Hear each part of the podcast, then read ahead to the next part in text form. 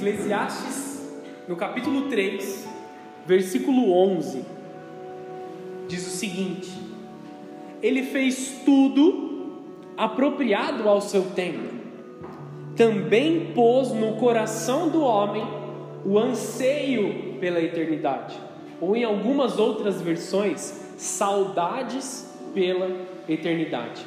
Até aí, amém? Só a primeira parte do versículo. O homem, na, nós nascemos, a humanidade nasceu com saudade de estar na presença de Deus. O homem nasceu com um buraco no seu coração. O homem foi projetado dessa forma, com um buraco no seu coração. Um buraco exatamente do tamanho do Senhor, exatamente do tamanho da cruz de Jesus. E isso nos trouxe uma saudade por aquilo que é eterno, uma saudade por aquilo que é sobrenatural, uma saudade por aquilo que é celestial. E por isso a natureza carnal do homem, ela é naturalmente insatisfeita. E aí eu acho que você vai concordar totalmente comigo quando eu digo que quando a gente come algo, quando a gente bebe algo, quando a gente faz algo, algo de prazer natural, dificilmente nós estaremos 100% satisfeitos.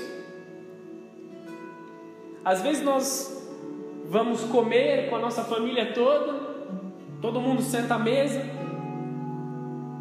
Ah, essa carne é boa, ah, isso aqui é bom, isso aqui é bom. Aí tem alguém que levanta e fala assim: Ah, mas isso aqui está faltando.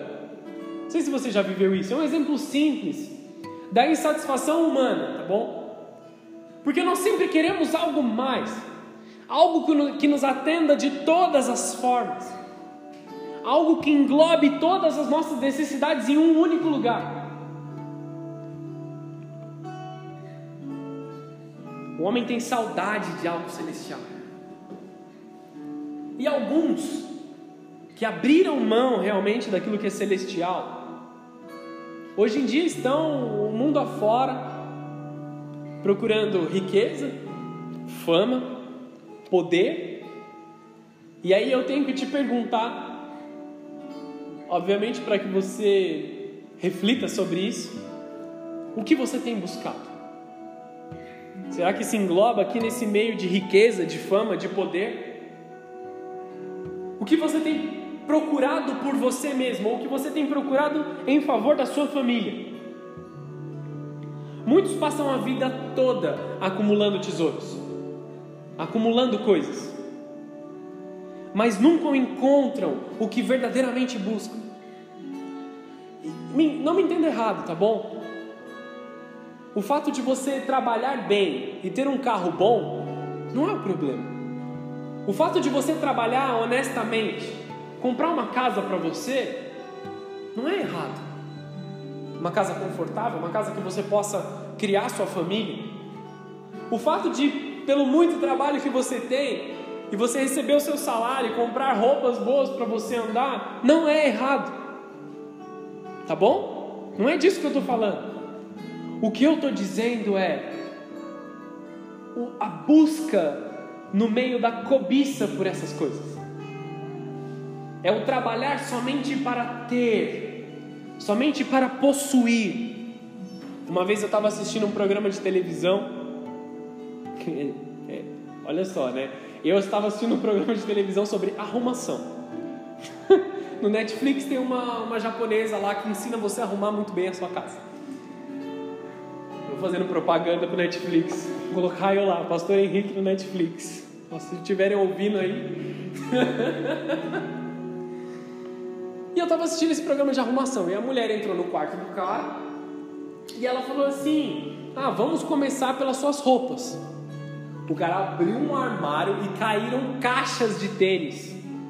O cidadão tinha mais de 160 caixas de tênis, de, pares de tênis. Biel, quantos tênis você usa por semana? Dois. Você entende? A gente tem um, aquele que é mais legal para sair, dois aí que a gente vai um para trabalhar, um para fazer as coisas normais. Quantos a gente realmente precisa, entendeu? Quanto que a gente realmente precisa das coisas que nós temos? Muitos passam a vida toda acumulando tesouros. Mas e se eu disser para você que tudo que você precisa, tudo que você espera, tudo que você deseja, está em um tesouro, que é uma única joia? Esse é o tema da mensagem de hoje. O tesouro de uma única joia.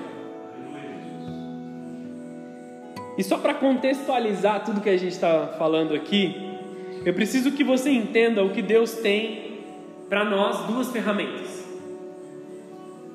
Quando a gente era criança, a gente gostava das brincadeiras de caça ao tesouro, sempre me chamou muito a atenção.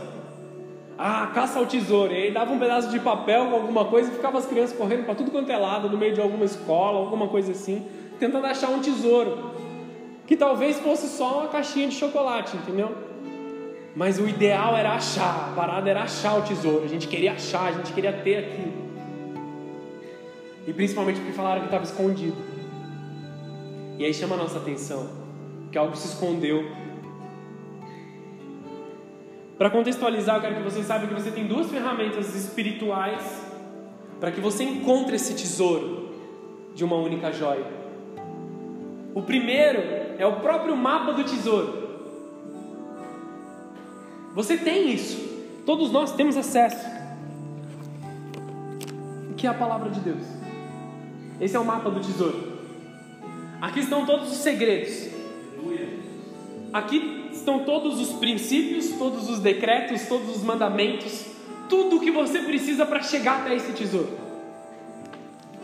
E em segundo lugar, a bússola é um objeto, mas não necessariamente é um objeto no qual nós estamos apoiados.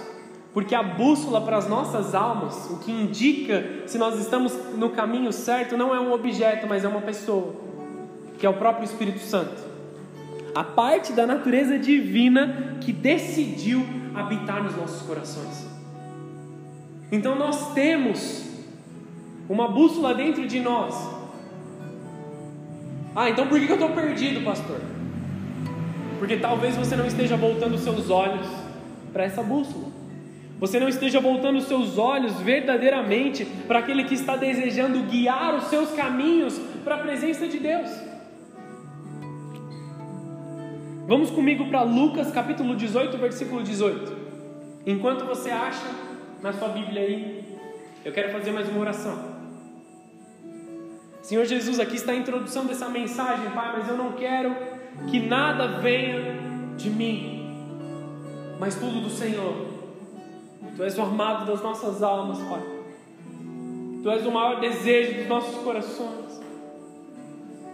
Pai, eu te amo. Jesus, eu te amo. Eu não tenho nada, Pai. Eu não sou nada. Eu não, eu não desejo ser nada, Pai. Eu quero a Tua presença. Eu estou com saudade, Deus, da eternidade. Eu estou com saudade de coisas celestiais, Senhor. E o que eu te peço nessa noite, Deus, com o coração verdadeiramente quebrantado, Pai, é que o Senhor demonstre isso no coração dos teus filhos.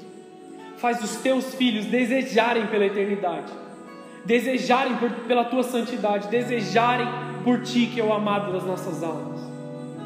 Em nome de Jesus. Em nome de Jesus. Você pode aplaudir o Senhor mais uma vez?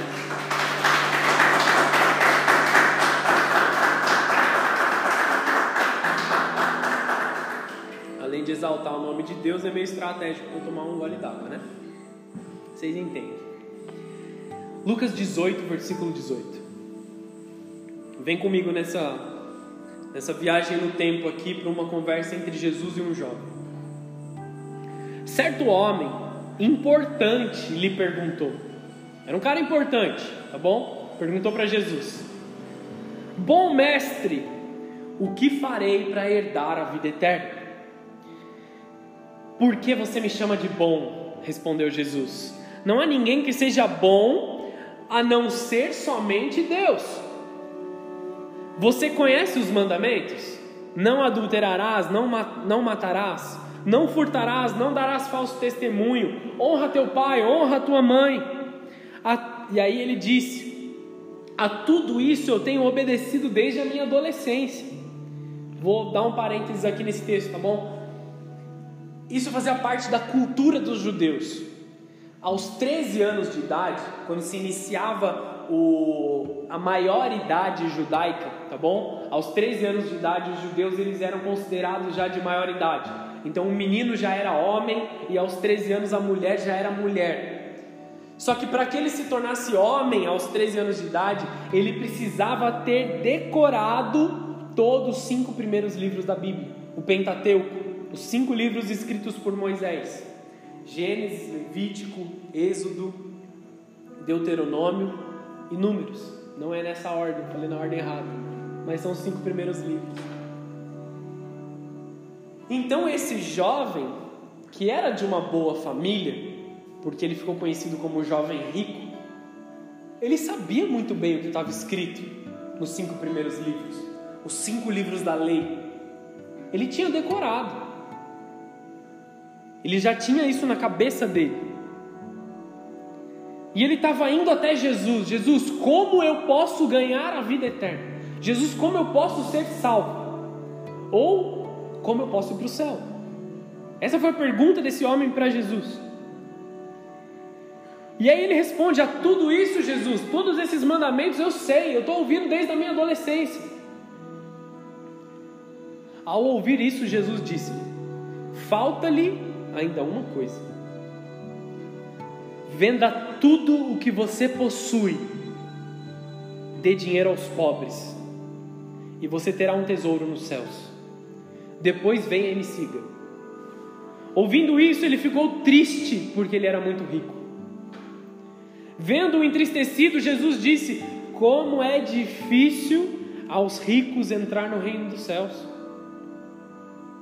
De fato, é mais fácil passar um camelo pelo fundo de uma agulha do que um rico entrar no reino dos céus. Os que ouviram isso perguntaram: então quem pode ser salvo? Eles acharam que era difícil demais. Tinha um monte de gente em volta ali ouvindo. Talvez até os criados desse jovem rico, os funcionários dele, da empresa dele, não sei. Eles falaram assim: então Jesus, quem pode ser salvo? Está difícil demais. Se um rico não pode ser salvo, um homem importante não pode ser salvo, se você disse que é mais fácil passar uma, uma, uma, um camelo no vão de uma agulha do que um homem, um homem rico entrar no reino dos céus, quem pode? Porque eles estavam preocupados com o poder, eles estavam preocupados em ter status natural. E eles ainda achavam que o Messias deles era um Messias que ele viria reinar com poder terreno. Mas isso é uma outra história. Jesus respondeu: O que é impossível para os homens é possível para Deus. Pedro lhe disse: Sabe quem é o apóstolo Pedro? Estava lá do lado de Jesus. Nós deixamos tudo o que nós tínhamos para te seguir, Jesus. Eles realmente tinham deixado. Eles realmente tinham abandonado tudo. Pedro deixou sua profissão de lado. Ele era pescador, ele abandonou a profissão do seu pai e foi seguir Jesus. Respondeu Jesus: Digo-lhes a verdade. Ninguém que tenha deixado casa, mulher, irmãos, pai ou filhos por causa do reino de Deus deixará de receber na presente era muitas vezes mais, e na era futura a vida eterna. Ele falou assim: nada do que você abandona aqui na terra em favor de Jesus, você não vai receber duas vezes mais. Você não vai receber, na verdade, não é duas vezes, é muitas vezes mais. E o que, o que Jesus estava tratando com esse jovem? O primeiro ponto é direto a correção dele. Ele falou assim: Você conhece todos os mandamentos, você segue os mandamentos. Talvez você não roube ninguém, só que você está esquecendo o primeiro mandamento: ame a Deus sobre todas as coisas. Ele já chega diante daquele homem e ele fala assim: não me chama de bom, não fica me bajulando. É aí que Jesus já confronta direto o, o jovem rico. bom mestre. Não, não me chama de mestre, nem muito menos de bom. Eu estou caminhando em humildade, é o que Jesus tem que ensinar a ele. Não vem me bajular, não vem dizer que eu sou bom naquilo que eu faço. Ah, você é uma pessoa boa, você faz isso de uma forma boa. Não, quem é bom é Deus. Nós não temos nada, nós não somos nada. Então Jesus fala dos mandamentos, ele fala: Eu conheço, eu sei disso. Quando ele fala que ele sabe e ele obedece, Jesus percebe que ele não vive no verdadeiro mandamento, no primeiro mandamento: Amai a Deus sobre todas as coisas. Vamos, vamos lá. A gente precisa observar uma analogia que eu ouvi uma vez. Eu tenho um filho e isso me assusta quando chegar o momento de eu fazer esse tipo de coisa, tá bom? O pai vira para o filho e ele fala assim: Filho, tá chegando visita, vai arrumar seu quarto, por favor. Isso não fui eu que inventei, tá bom? Isso aqui eu ouvi de um outro pastor. Então o filho diz: Tá bom, pai, vai para o quarto dele. Ele se tranca lá no quarto dele. Alguns minutos depois ele volta: Papai, eu decorei o que você falou. Você disse assim: Agora é hora de arrumar o seu quarto, porque está vindo uma visita. Aí o pai diz: Isso mesmo, filho. Vai lá arrumar seu quarto agora, volta lá. Aí ele se tranca no quarto. Passa um tempo. Uma hora depois o filho volta. Papai, eu entendi o motivo pelo qual eu tenho que arrumar meu quarto. Porque está chegando uma visita. É isso mesmo, filho. O pai já está, né, ficando bravo. Se fosse comigo, Talvez na, na primeira que ele voltasse, eu já ia estar lá arrumando o quarto com ele. Sou um pouco mais ansioso, preciso ser tratado. E esse pai, um pouco mais irritado, ele fala assim: Isso mesmo, filho, e aí, você já arrumou seu quarto? A visita chega, passa um bom tempo, e aí os filhos da visita brincam com os filhos desse pai, e está todo mundo ali, eles jantam, e a visita vai embora. Quando a visita vai embora, o menininho que tinha feito amizade, fala assim: Papai, eu expliquei tudo para o meu amigo novo. O senhor tinha dito para mim que eu tinha que arrumar meu quarto, e tinha dito que eles eram o motivo pelo qual eu tinha que arrumar meu quarto. Só que quando o pai pega esse filho e vai levar ele para dormir, porque está na hora de dormir, o quarto ainda estava bagunçado. E aí eu concordo com esse pai que ele tinha que estar tá bem irritado. Porque o filho não obedeceu. O que a gente tem que trazer para a nossa vida espiritual? Deus nos deu uma palavra, Deus nos deu um mandamento, Deus nos deu um conselho. Não basta que a gente saiba o que está escrito na palavra, mas que a gente coloque em prática aquilo que está escrito. Amém? Vocês estão entendendo o que eu quero dizer? Não adianta eu, como pastor, vir aqui e falar tudo o que está escrito na Bíblia ensinar para vocês com eloquência, gritar, pular e falar um monte de coisa para vocês. Se eu sair daqui dessa casa, sair desse lugar e entrar no carro com a minha esposa e a gente já começar a brigar, já começar a pecar, e dentro da minha casa eu fizer tudo errado, não adianta. O que Deus espera de nós é obediência por amor, obediência por carinho, filho. Você sabe o que eu tenho para te dizer, coloque em prática. Não importa se eu explicar um motivo, se eu disser isso em 500 mil línguas. O que importa são as minhas atitudes, as suas atitudes. Não basta saber. Não basta saber. Deus quer que você faça.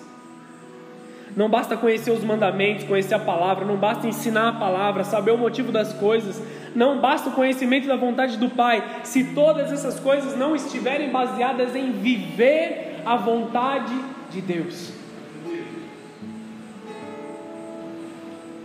O que o pai espera do filho? Que ele arrumasse o quarto, nada mais. O pai falou, ele espera isso. Se, eu, se a gente voltar um pouquinho no tempo e eu lembrar da época que eu era criança, se eu não tivesse arrumado o quarto, o chinelo cantava. E eu vou ser bem sincero com vocês.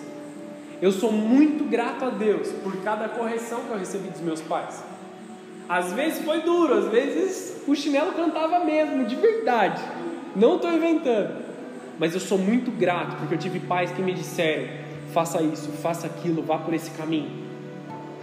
Antes eu não entendia, mas hoje eu entendo o motivo. Principalmente depois que eu, que eu virei pai.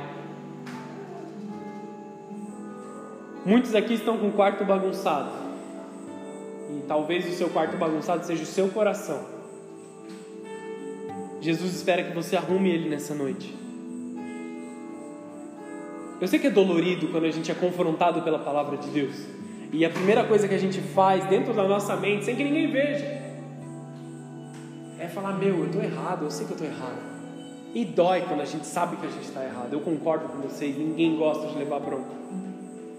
Só que Deus só corrige os seus filhos por amor. Jesus ele não queria agredir aquele jovem rico. Ele não queria o mal daquele jovem rico. Ele respondeu a pergunta: Jesus, como eu posso ser salvo? Ele queria ser salvo. E aí Jesus respondeu: tá bom, você entendeu isso? Então faz o seguinte: vamos tratar a causa raiz do motivo pelo qual você não está na presença de Deus. Vende tudo que você tem e dá aos pobres. O momento do dízimo e da oferta já passou, não vou falar isso para vocês, tá bom? Não vou falar vende tudo que você tem e coloca na caixinha das ofertas. Isso não é evangelho. O que ele queria era tratar a causa raiz da dificuldade desse homem de ir para Deus. O que te limita de ir até a presença de Deus? O que não permite que você vá até o colo de Jesus e receba a salvação? E quando eu digo salvação, não é só lá na eternidade, mas é viver o melhor dessa terra como o Senhor nos prometeu é ser curado emocionalmente, ser curado fisicamente. Tudo aquilo que passou sobre a tua vida não precisa mais doer na presença de Deus. Voltando ao jovem rico, ele sabia, mas ele não vivia. Falta-lhe ainda uma coisa, foi o que Jesus disse. Venda tudo que você possui, dê aos pobres e você terá um tesouro dos céus. O que ele estava falando é: o que você acha que é importante você ter, não é importante. Jesus não mandou ele abrir mão de todas as coisas para que ele não tivesse nada. Preste atenção nisso. Muitas pessoas dizem que ser humilde é não ter nada. Ser humilde é andar descalço pelas ruas com roupas rasgadas, com um única, um, uma única conjunto de roupa. Isso não é humildade. Humildade é ter, mas viver como se não tivesse. É ter, mas ter em função dos outros. Tudo aquilo que me sobra eu compartilho. Tudo aquilo que eu não vou precisar, eu entrego. Isso é humildade.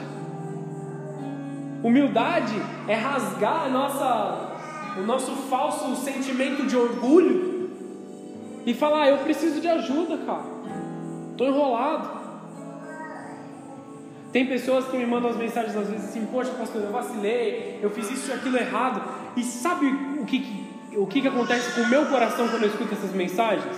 Quando eu vejo isso? Eu fico muito feliz. Porque são pessoas que estão voltando o seu coração a Jesus, pessoas que tinham todos os motivos para ser orgulhoso, continuar mentindo, colocar uma máscara na sua frente e falar: não, tá tudo bem, é só o suficiente, eu faço, eu aconteço. Só que são humildes o suficiente para pedir ajuda, para levantar a mão e falar assim: Senhor, socorro. E aí, direto para Jesus, tá bom? Ele conhecia muito bem as coisas de Deus, mas ignorava o primeiro mandamento. Amai a Deus sobre todas as coisas. Nós não falamos com a nossa boca que certas coisas são mais importantes do que Deus, mas demonstramos com as nossas atitudes. Se nós trocamos, nós trocamos o dia do Senhor, nós trocamos os momentos de estar na presença do Senhor por coisas passageiras, nós dizemos que o Senhor está em segundo lugar nas nossas vidas.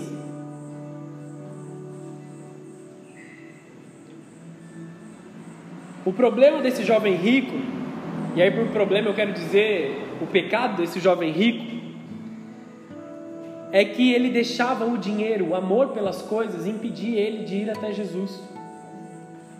Porque a história desse cara não acabou bem. Ele não foi até Jesus. Morreu ali, ele se entristeceu e ficou com a tristeza dele.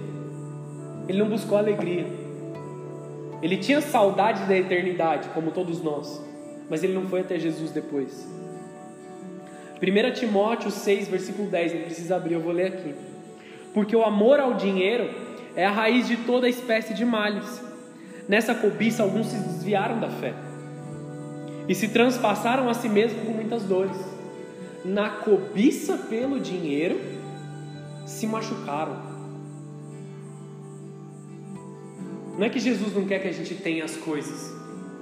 Ele mesmo falou: quem abrir mão disso, disso, daquilo, por amor a mim, terá muitas vezes mais.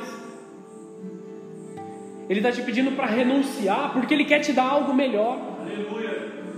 Abre mão daquilo que é passageiro, que você acha que é bom, porque Deus vai te dar algo muitas vezes melhor. Eu não estou inventando. Eu não estou te convencendo para que você se converta, não é papo de crente. Eu estou lendo o que está escrito na Bíblia. Se você renuncia a algo por amor a Jesus, muitas vezes mais Ele vai te dar. Como é difícil os ricos entrarem no céu. E aí você fala assim, de boa, pastor, eu sou pobrão mesmo, com força. Como é difícil alguém que acumula valores entrar nos céus.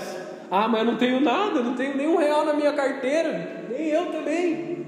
Tá difícil. Naquela época era verdade que os ricos eles eram privilegiados. Mas a nossa sociedade hoje sofre de uma coisa que é impressionante. O consumismo é tão impregnado nos nossos dias que nós compramos sem ter como pagar. Nós vamos atrás de coisas porque nós achamos que nós desejamos essas coisas e nem ao menos conseguimos pagá-las. Eu não estou falando de você fazer o seu planejamento financeiro e falar assim: ó, se eu dividir todo mês tanto, eu vou conseguir comprar isso, eu vou conseguir conquistar aquilo. Eu estou falando de saber que você não pode e comprar. Isso é muito comum na nossa sociedade, porque nós precisamos ter então não ficou difícil só para o rico agora, ficou difícil também para o pobre. Satanás conseguiu equalizar esse problema na nossa sociedade. Então, até aqueles que não têm são pegos por cobiça. Não são só os ricos que roubam, os pobres roubam também.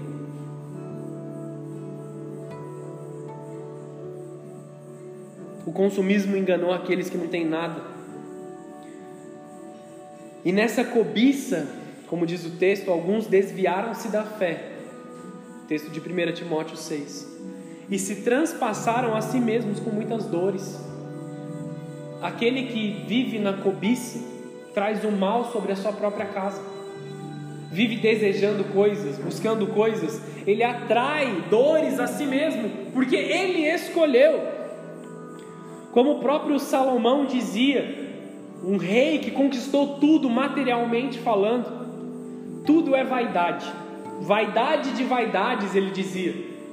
E essa vaidade foi a mesma que levou ele para a ruína. Salomão teve mil esposas. E ele não soube, de longe, viver aquilo que o Senhor desejava dele. Ele começou muito bem, ele pediu sabedoria, ele pediu entendimento. Só que a cobiça deixou entrar no coração dele. A palavra diz que o homem foi feito para sua mulher e que não deveria haver adultério. Salomão teve mil mulheres. Ele adulterou com força, vamos dizer assim.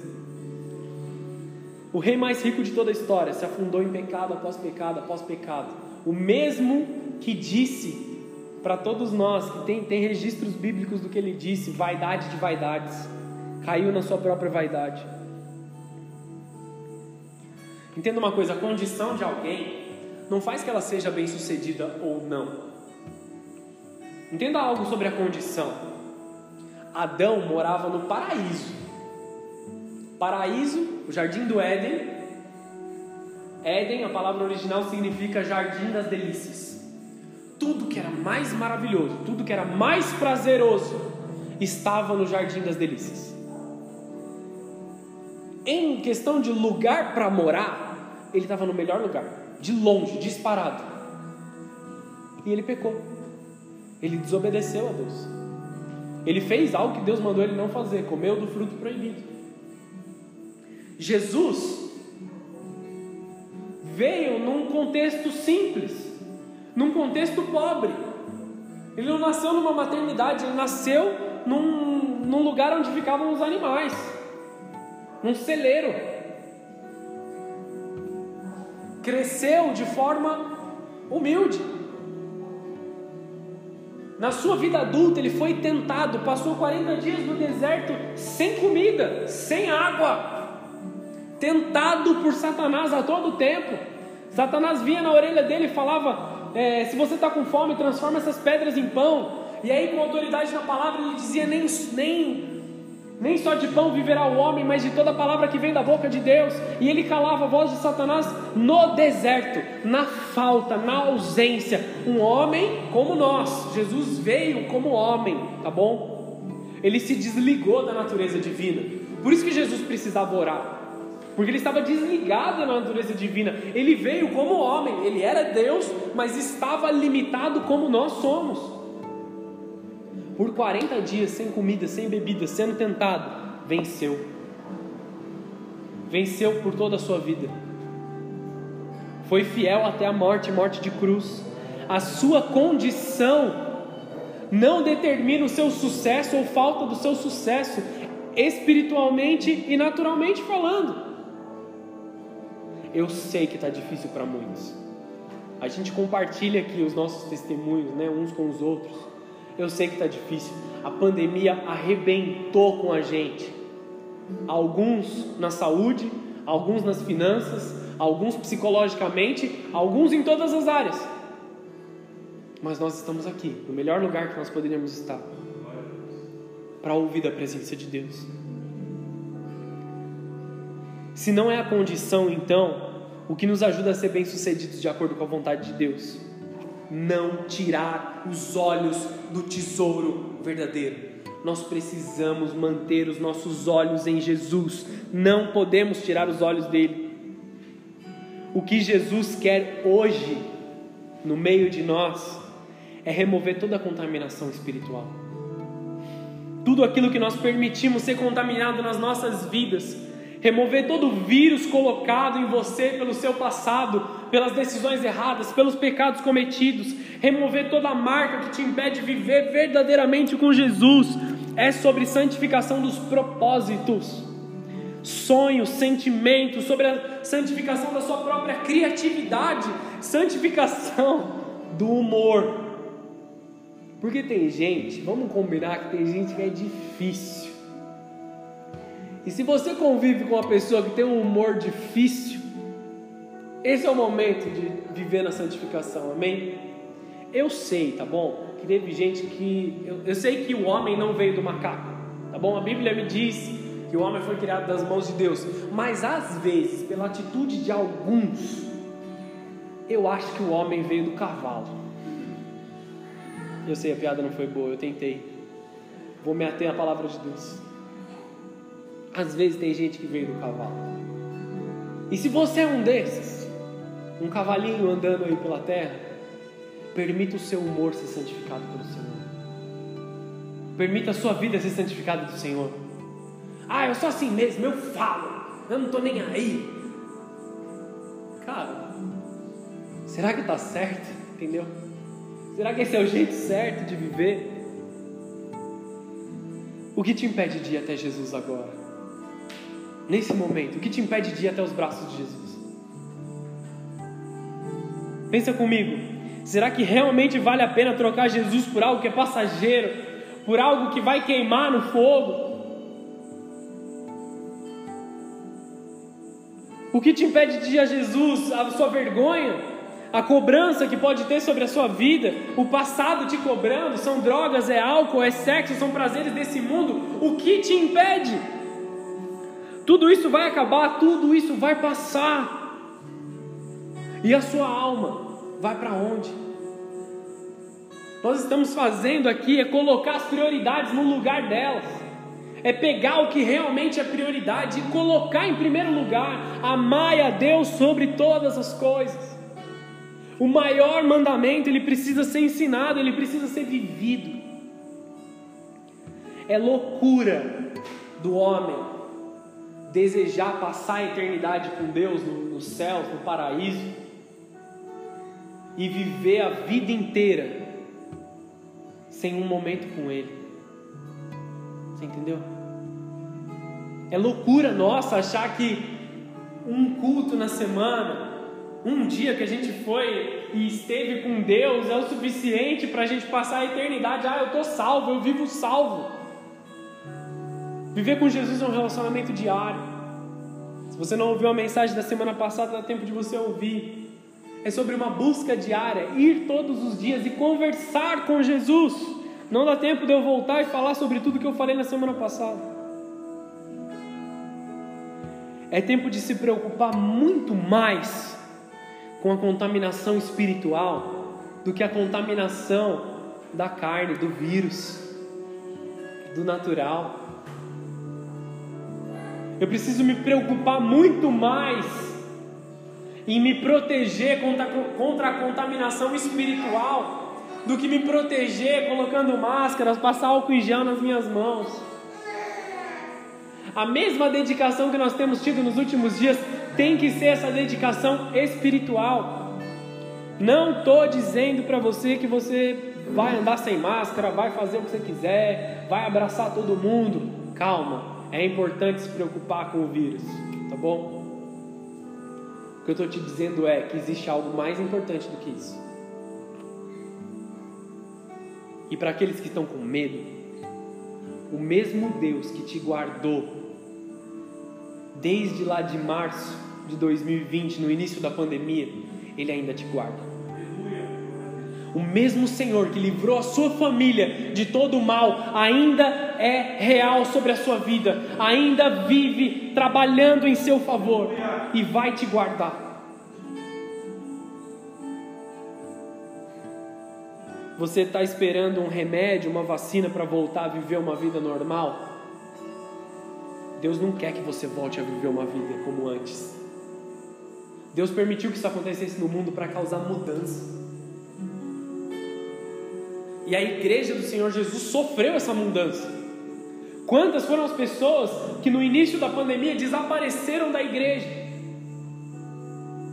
Porque Jesus ele estava trazendo algo sobre nós, uma revelação mais elevada de como viver verdadeiramente com Ele. Nós precisamos viver em espírito e em verdade. Se você está aqui nessa noite, foi porque Jesus te trouxe aqui nessa noite para você viver de verdade, não se arrastar pelo mundo. É para subir, é para manter os olhos com Jesus. Muitos seguem ignorando a verdade de que tudo que você precisa está em Jesus. O que não está em Jesus está fadado ao fim. Se você tem um relacionamento, ele só será bem sucedido em Jesus. Sua saúde só estará segura mesmo nas mãos de Jesus. Suas finanças estão em risco se o seu coração não estiver em Jesus. Assim como se existe algum tipo de necessidade que você está passando, ela está em Jesus. Entenda uma coisa: Ele é suficiente para te suprir em tudo que você precisa. Jesus é suficiente. O que te falta, o que te dói, o que te assusta, o que te dá medo, Jesus é suficiente para suprir tudo isso. Ah, mas você fala, vai para sua casa e passa todas as suas lutas. Eu não passo luta nenhuma sozinho. Eu estou sempre com Jesus, sempre aos pés de Jesus. E aqui está minha esposa que sabe que tudo que nós fazemos, toda decisão que nós tomamos na nossa casa, na nossa família, nós o fazemos em oração, aos pés de Jesus. 2 Timóteo 4, versículo 10: Porque Demas me desamparou Aqui é o apóstolo Paulo falando para Timóteo, seu filho na fé. E ele está falando de um dos cooperadores, de um dos caras que trabalhavam com ele em favor do Evangelho. Ele fala assim: porque Demas me desamparou, me abandonou, pulou do barco, amando o presente século. E foi para Tessalônica.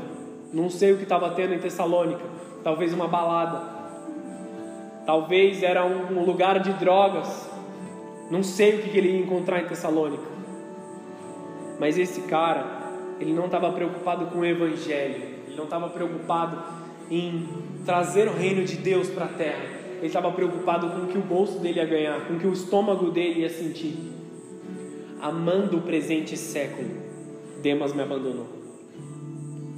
Não, não entra nesse erro.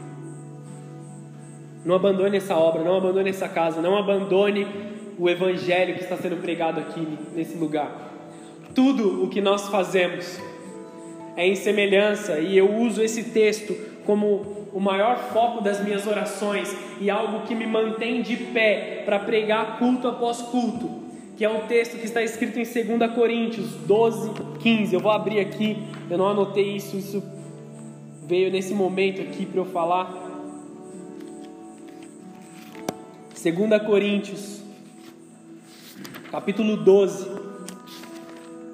versículo 15 assim de boa vontade, por amor de vocês, eu gastarei tudo o que eu tenho e também me desgastarei pessoalmente, visto que os amo tanto, devo ser menos amado. O apóstolo Paulo ele fala assim, cara, eu vou me desgastar, eu vou é, acabar com tudo que eu tenho, todos os meus recursos, toda a minha paciência, todo o meu emocional, para que vocês sejam salvos em favor de vocês, porque eu amo vocês. Isso é uma realidade que eu vivo, isso é em favor de vocês. Eu não venho pregar aqui para mim, eu venho ministrar para vocês, para que vocês sejam salvos, para que vocês sejam restaurados, para que vocês vivam o melhor da presença de Deus. E eu falo isso com todo o amor no meu coração. Vocês sabem que eu sou um pastor voluntário que nada das finanças dessa igreja vem para minha casa, para o meu sustento. Eu tenho um outro trabalho que eu faço para ter dinheiro. E o meu tempo vago eu estou aqui em favor de vocês. Por quê? Porque eu encontrei o tesouro. Porque meu coração está no tesouro. Porque a minha morada não é aqui, a minha morada é lá nos céus. Assim como a sua morada não tem que ser nesse lugar, a sua morada é lá nos céus. Enquanto você começa a tocar as vidas, enquanto você fala de Jesus, enquanto você evangeliza, o Senhor está construindo um castelo para você lá no céu. Não é aqui, não é agora. Demas fazia parte do time apostólico do apóstolo Paulo. E ele via Paulo sofrer, ele via Paulo abrir mão. Ele via Paulo ter dificuldades. E ele amou demais esse mundo ele abandonou, amando o presente século.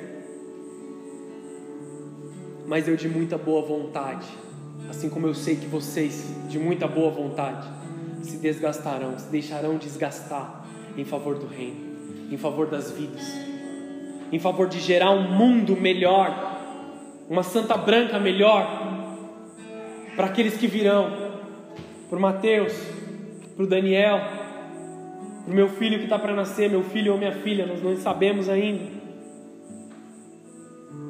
Nós estamos esperando que algo aconteça. Nós estamos trabalhando para que vidas sejam salvas, para aqueles que estão nas drogas sejam restaurados de forma completa. É isso que Deus quer te alertar para esse momento. A salvação é para aqueles que se enchem dos anticorpos de Deus, os anticorpos espirituais. Jesus vai voltar para uma igreja limpa. Jesus vai voltar para uma igreja que está amando Ele, que está desejando Ele. Tem um louvor que eu acho maravilhoso, chama Emaús.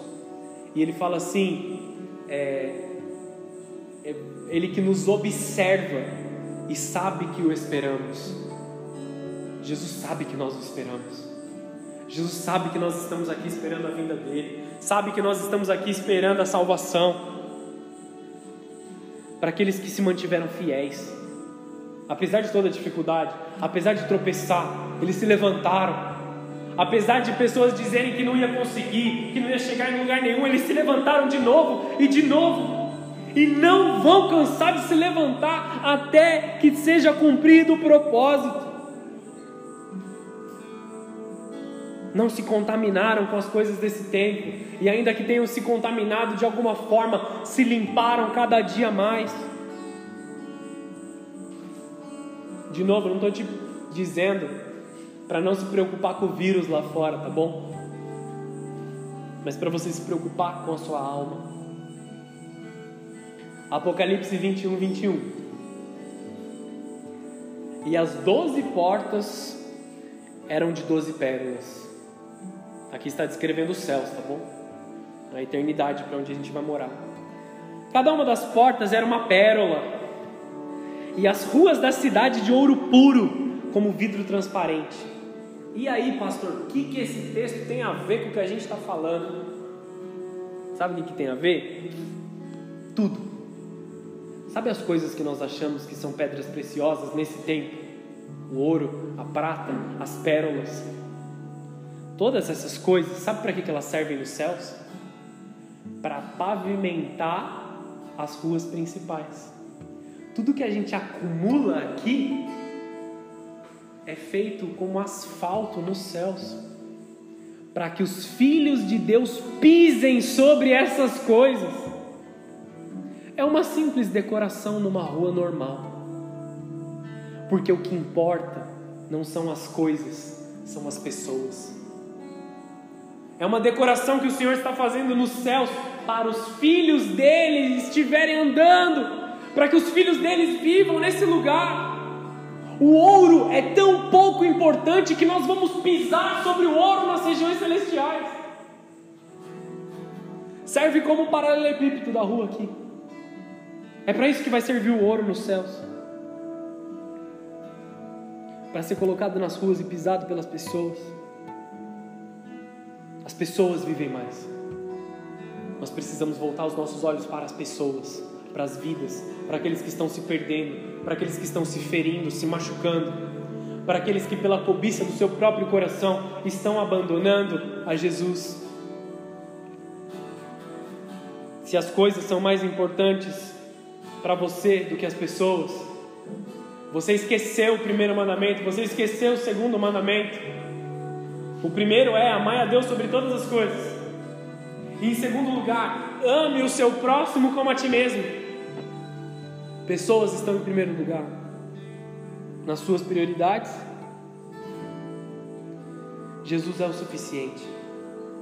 Jesus é o suficiente. Jesus é tudo que você precisa.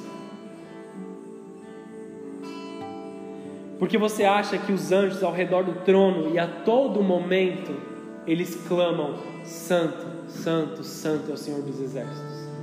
Isso você aprende quando você vem para a igreja.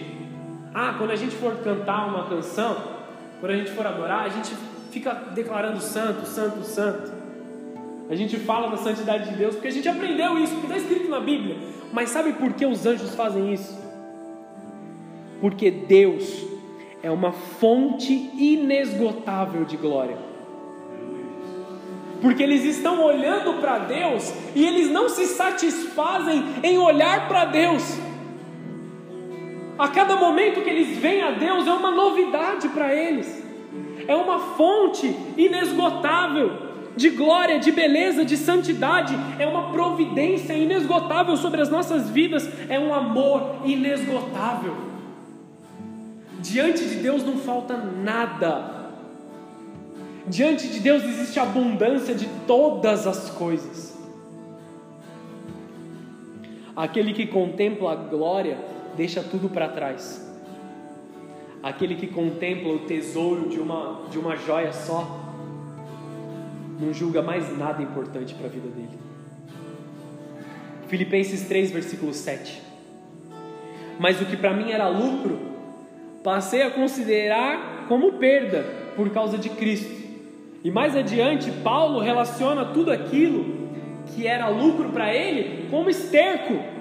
Essa palavra está na Bíblia, no versículo 8. Pois eu prossigo a conhecer a Cristo, conhecimento da glória de Deus, tudo se torna esterco. Mateus 13, versículo 45. Outro sim, o reino dos céus é semelhante a um homem negociante de boas pérolas. Eu amo esse texto. E encontrando a pérola de grande valor, foi, vendeu tudo e comprou. Vende tudo, abre mão de tudo, porque Jesus é suficiente. O que Deus está te pedindo ao longo dessa mensagem que você deixe para trás? Drogas, álcool, bebida, ira, gritaria, baladas, prazeres naturais, dinheiro, coisas passageiras. O que o Senhor está pedindo para você deixar para trás? O que tem te contaminado espiritualmente? Nada mais importa diante de Deus, nada mais tem sentido fora da presença de Jesus. Se você quer sofrer, viva longe de Jesus. Muitos temem a Deus, mas não caminham com Ele. Isso não te serve de nada. Precisamos contemplar a Deus na beleza da Sua santidade. É um romance divino. É uma entrega verdadeira. Queridos, eu não conseguiria sustentar uma mensagem como essa se eu não estivesse vivendo aquilo que eu estou falando aqui. Antes de trazer essa mensagem, Deus tocou o meu coração tão profundamente nesse amor inesgotável que é impossível a gente simplesmente parar ou contemplar a glória de Deus e deixar com que outras pessoas vão para o inferno. Teve uma vez um cara que ele mandou, que eu mandei uma mensagem, cara, vamos para o culto. Ele falou assim: Eu não tenho tempo.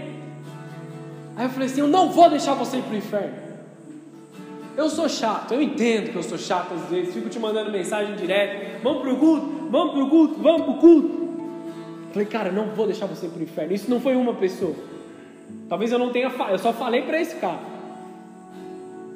Mas isso é uma realidade para todos com quem eu convivo. Eu quero que você esteja bem na presença de Deus. Eu quero que você viva a vontade de Deus. O que, que eu ganho com isso? Eu não ganho nada. Jesus é quem ganha, você é quem ganha.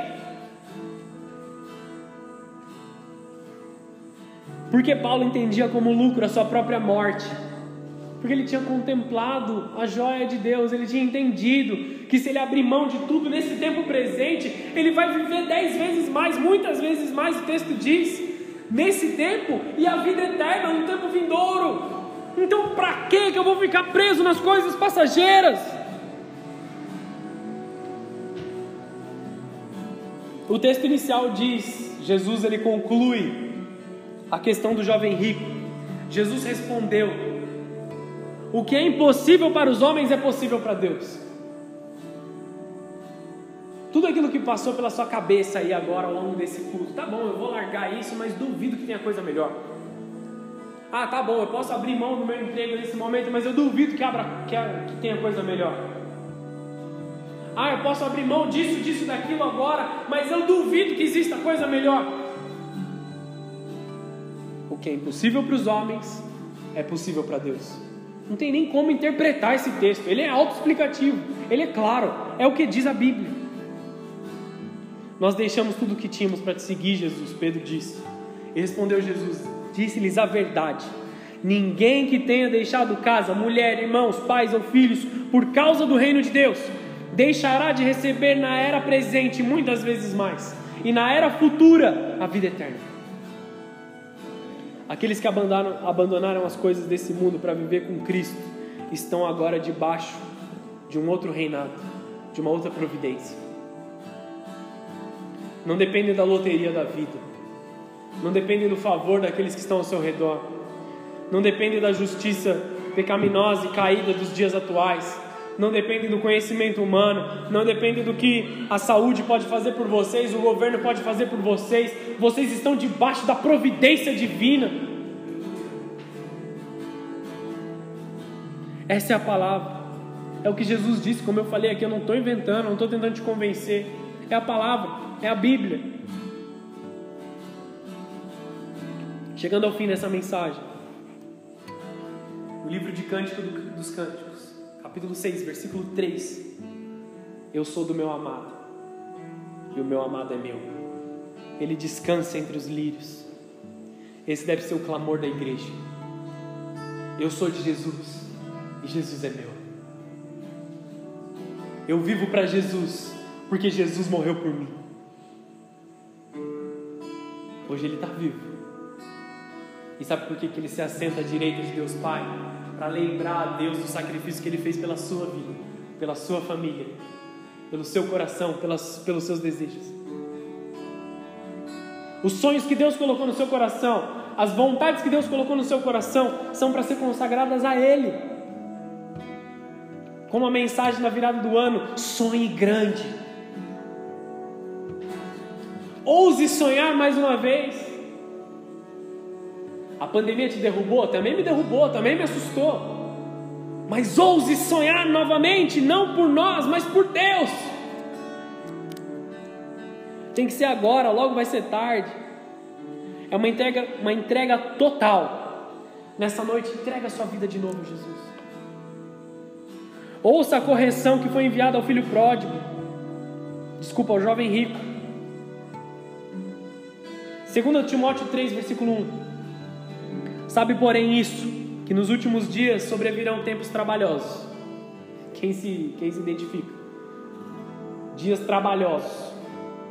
Porque haverá homens amantes de si mesmo, avarentos, presunçosos, soberbos, blasfemos, desobedientes de pais e mães, ingratos, profanos, sem afeto natural, irreconciliáveis, caluniadores, incontinentes, cruéis, sem amor para com os bons, traidores, obstinados, orgulhosos mais amigos dos deleites do que amigos de Deus.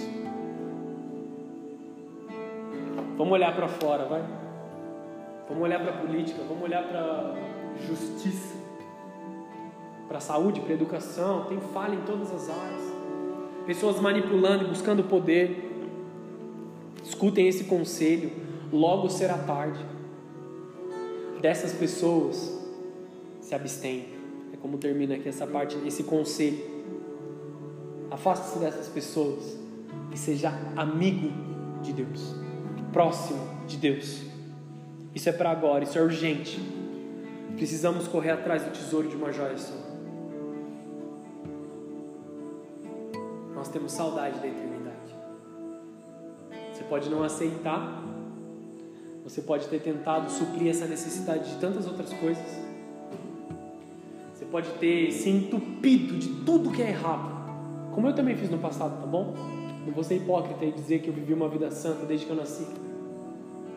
Só que eu encontrei o tesouro de maior valor. E aí tudo perdeu a importância. Tudo perdeu a importância. Tem uma vacina espiritual para ser colocada sobre nós nessa noite.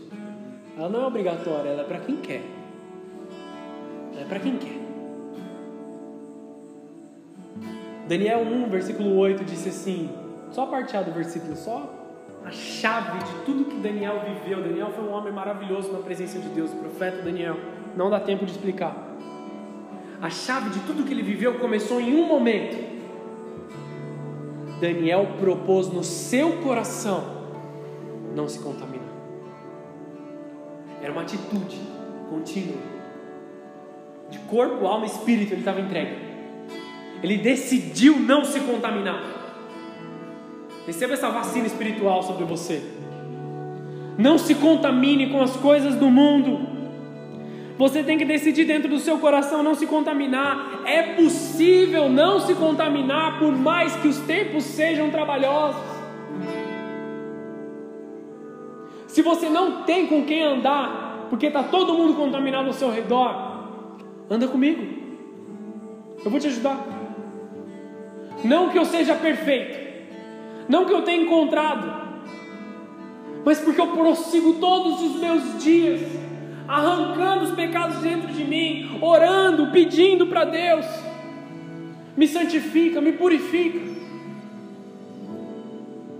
para acabar de vez, tá bom? 1 João 2, versículo 14: Eu vos escrevi, pais, porque já conhecestes aquele que é desde os princípios, ou seja, Deus. Eu vos escrevi, jovens, porque sois fortes, e a palavra de Deus está em vós, e já vencestes o maligno. Não ameis o mundo, nem o que no mundo há. Se alguém ama o mundo, o amor do Pai não está nele. A minha oração, todos os dias na minha casa, e principalmente aqui na casa do Senhor, é para que se levantem homens e mulheres nessa cidade que odeiam o pecado, que amam o Senhor, que desejam, que desejam ver as coisas transformadas, que estão cansados de ouvir que não dá, de ouvir que mais uma pessoa morreu, que mais uma pessoa se suicidou, que mais uma pessoa teve overdose, que mais uma pessoa estragou a sua vida inteira, abandonou seu casamento que mais uma igreja fechou.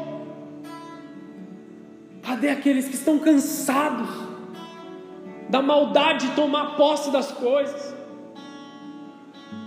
Aqueles que estão cansados de ver o mundo se destruir, pessoas se destruírem. Cadê aqueles que odeiam o pecado de verdade? Vamos fechar os nossos olhos, abaixar a cabeça.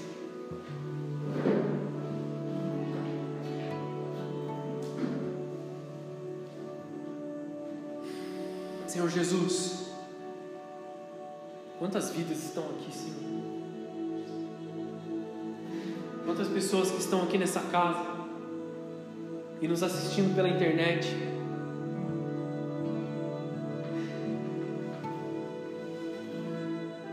precisam se reconciliar com o Senhor porque sabem que, que desejam viver isso. Pessoas que estão cansadas, pessoas que já o mundo já deu. Senhor, atrai o coração de volta dos teus filhos. Atrai a atenção de volta a ti, Pai.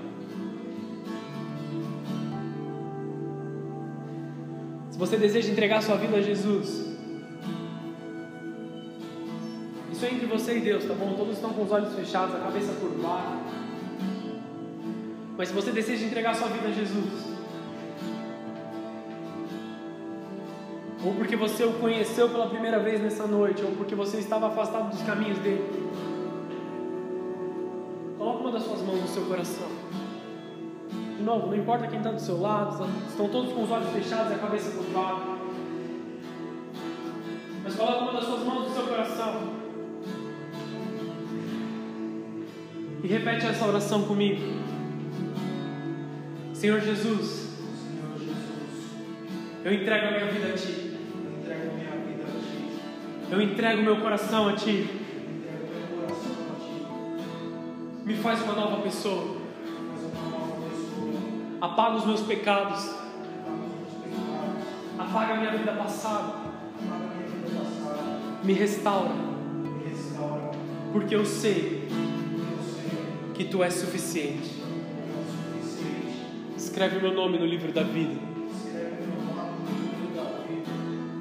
limpa toda a dívida sobre a minha vida. Porque eu sou teu filho. E eu aguardo a tua vinda. Em nome de Jesus. Em nome de Jesus. Vamos todos nos colocar de pé. Eu quero orar por você que fez essa oração. Senhor Jesus, que cada um dos teus filhos que estão nessa casa, que oraram em espírito e em verdade, por isso, Pai não se corrompam mais, não se afastem mais da tua presença, mas sejam santificados dia após dia, sejam transformados dia após dia, que a corrupção não tome o coração dos teus filhos, mas que eles sejam santos, irrepreensíveis, amantes daqueles que são do Senhor. Que o coração deles clame todos os dias: Eu sou do meu amado, e o meu amado é meu, o meu amado é meu. A sua melhor salva de palmas ao Senhor.